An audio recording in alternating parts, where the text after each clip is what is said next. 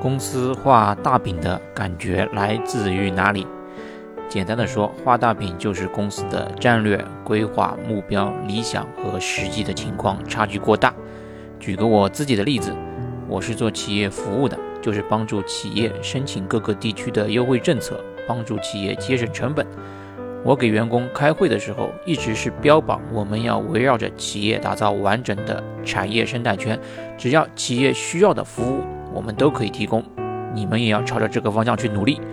直到有一天，我也学人家，请了一位管理学的老师来给我们培训。老师从企业的战略愿景目标开始讲起，然后分析企业的核心价值链。台下的员工听得津津有味，但是我一下子就明白过来，之前我没有意识到，我一直在给员工画大饼，顿时有一种信仰崩塌的感觉。从企业的战略愿景目标，进而推导出企业的核心业务，就会推导出企业的核心价值链在哪里。这样的逻辑是顺的，是正常的。但是如果上层战略推导出来的价值链和现状不符，那就说明战略的制定肯定是出了问题。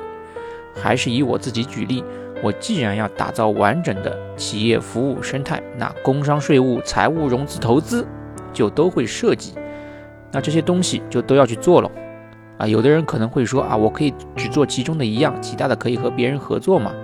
但是我又不是阿里巴巴，我其实没有能力去整合这么多别人的资源。既然在目所能及的时间内只能做其中的一个方面，那这个打造产业生态的战略从何实现呢？幸好我很快从自我震惊中恢复过来，还是遵循老一辈从现实中来到现实中去的教导。